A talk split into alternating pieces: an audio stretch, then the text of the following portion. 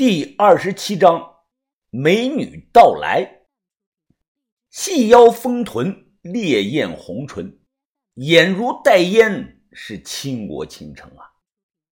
对大部分男人来说，梦中情人大概率就是长这个样子的。我压根没想到会在千岛湖再一次的见到他。啊，怎么样，兄弟，哥没骗你吧？李香林的眼中闪过一丝的异色，啊，我来介绍一下啊，这是我们浙江的第一美女，绍兴顶级的交际花赛西施。我伸出手，笑着看着对方，美女你好，向云峰，久仰大名，不愧是见过大场面的。赛西施从短暂的震惊中迅速的回过神来了，他眼神怪异，伸出修长洁白的右手和我握了握。笑着，他说道：“老板晚上好。”李香林笑道：“哎呀，那就这样吧。春宵一刻值千金啊，就不打扰老弟你们的好事了。”哈哈哈哈哈。我们进屋，关上这个房间门。赛西施他伸了个懒腰，不是我吹啊，一般男人看到这幕可能就把持不住了。我抱了一下拳：“赛姑娘，当初我有事儿走的比较急。”没来得及打个招呼，那次还是要多谢你了。赛西施，她眉目流转，看着我，向风也好，向云峰也罢，实话实说，我也没想到今晚的老板竟然是你。赛姑娘，李香林请你过来花了多少钱啊？我好奇的问。她看着自己的手指甲，笑着说：“哼哼，中间介绍人五万。”他出十五万，我一晚上能拿二十万呀！我点点头，看来李香林在我身上下了他妈的血本了。这女的不好请，她平常所接触的都是有钱有势的大人物，二十万听起来很多，但对她来说可能就是一个包包的钱。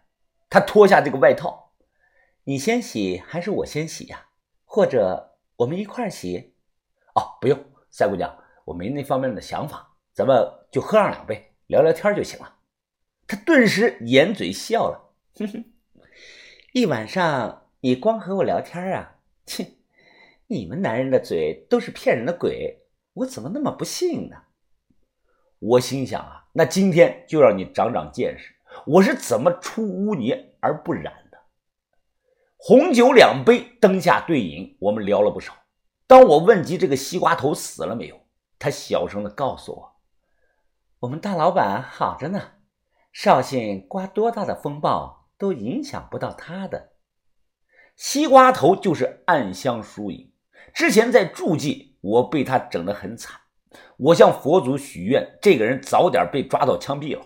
只要西瓜头能被枪毙，那我发誓匿名给老年福利院捐款五十万。赛西施突然举着酒杯啊，他坐到我的大腿上，他趴在我的耳边轻声的说道。夏云峰，你说，我要是告诉大老板你人在千岛湖，你怕不怕呀？我使劲的拍了他臀部一下，我怕个毛啊！哼，西瓜头敢过来，我就收拾他。是吗？老板，你好厉害呀！说着话，赛西施是笑面如花，他一根手指按在我的嘴上，然后顺着我的脖子慢慢的向下滑。一把抓住他的手，我脸色凝重啊！给我留张卡号，明天我打给你二十万。我只有一点要求，对我的个人信息保密，不要告诉西瓜头我人在浙江。赛西施一只手在我的胸口画圆圈，他声音软软的说道：“老板，二十万有点少呢，买个好包包都不够。四十万。”他还是笑着在我的胸口画圈我皱皱眉头，六十万。他立即亲了我脸一口，转身呢，从包里拿出一张卡片，笑着看着我：“这是我的工行卡号，明天下午六点前记得要到账哦。”我心里啊，升起了一股怒火，还夹杂着一股无名的邪火。这女的吃准了我怕西瓜头。她不但收了介绍人的钱，收了李香林的钱，还要从我这里收钱，这根本就是一嘴三吃啊！以前有个朋友在酒桌上跟我说过这样的一句玩笑话，说有的女人身上有个地方，从外面看呢是正常的颜色，时间久了会变成黑色，但打开以后呢，里面又是红色。请问这是什么地方呢？想想，答案是心。是一颗黑心。怎么了，老板？你生气了？哦，没有，怎么可能生气呢？一点小钱而已，该花就得花呀。你要是有火，可以发出来呀，憋着对身体可不好。我心中冷笑啊，宋医生不行，你以为你就行啊？我摇了摇头，啊，睡不着啊，要不你陪我，咱们出去走一走吧。这么晚了，去哪儿啊？湖边吧。从酒店的后门出来，打了辆出租车，来到这个渔村的码头，吹着深夜微凉的湖风，我体内那点邪火瞬间消失的是干干净净。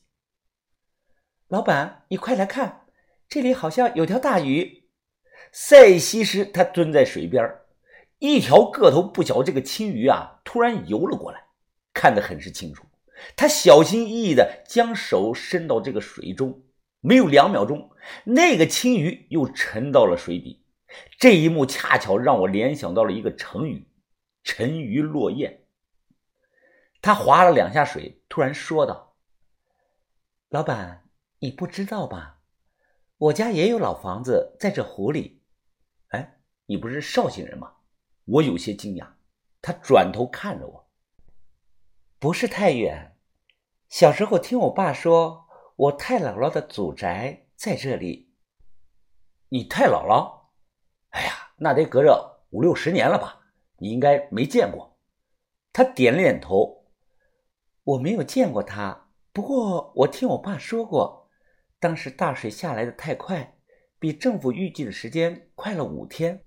我太姥姥是个财迷，她舍不得丢下家里贵重的物件儿水下来了，还跑回去拿东西，结果给淹死了，尸体至今都没有找到。我还听我爸说，我太姥姥死前手上还戴着副金手镯呢。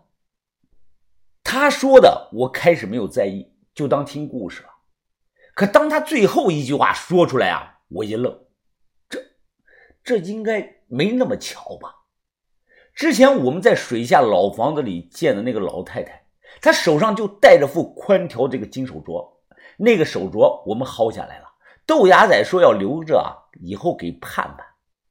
我摇了摇头，告诉自己啊，别瞎想，天下没有这么巧的事儿。他比我大不了几岁，绝对没有见过他那个太姥姥。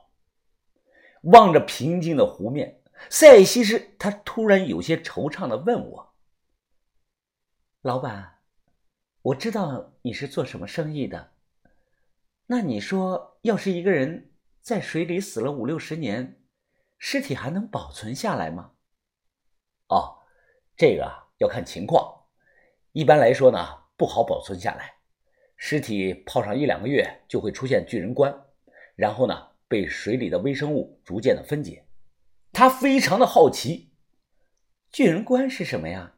你见过吗？哦，我当然见过了。人死后啊，七窍闭合。湿气聚集不散，过一段时间后，就像打了气一样肿了起来。一百斤的人死后出现巨人观，可能会像两三百斤的人那样胖的。不过千岛湖这里的水质很特殊，水温呢又比较低，深水区的温度平均也就七八度。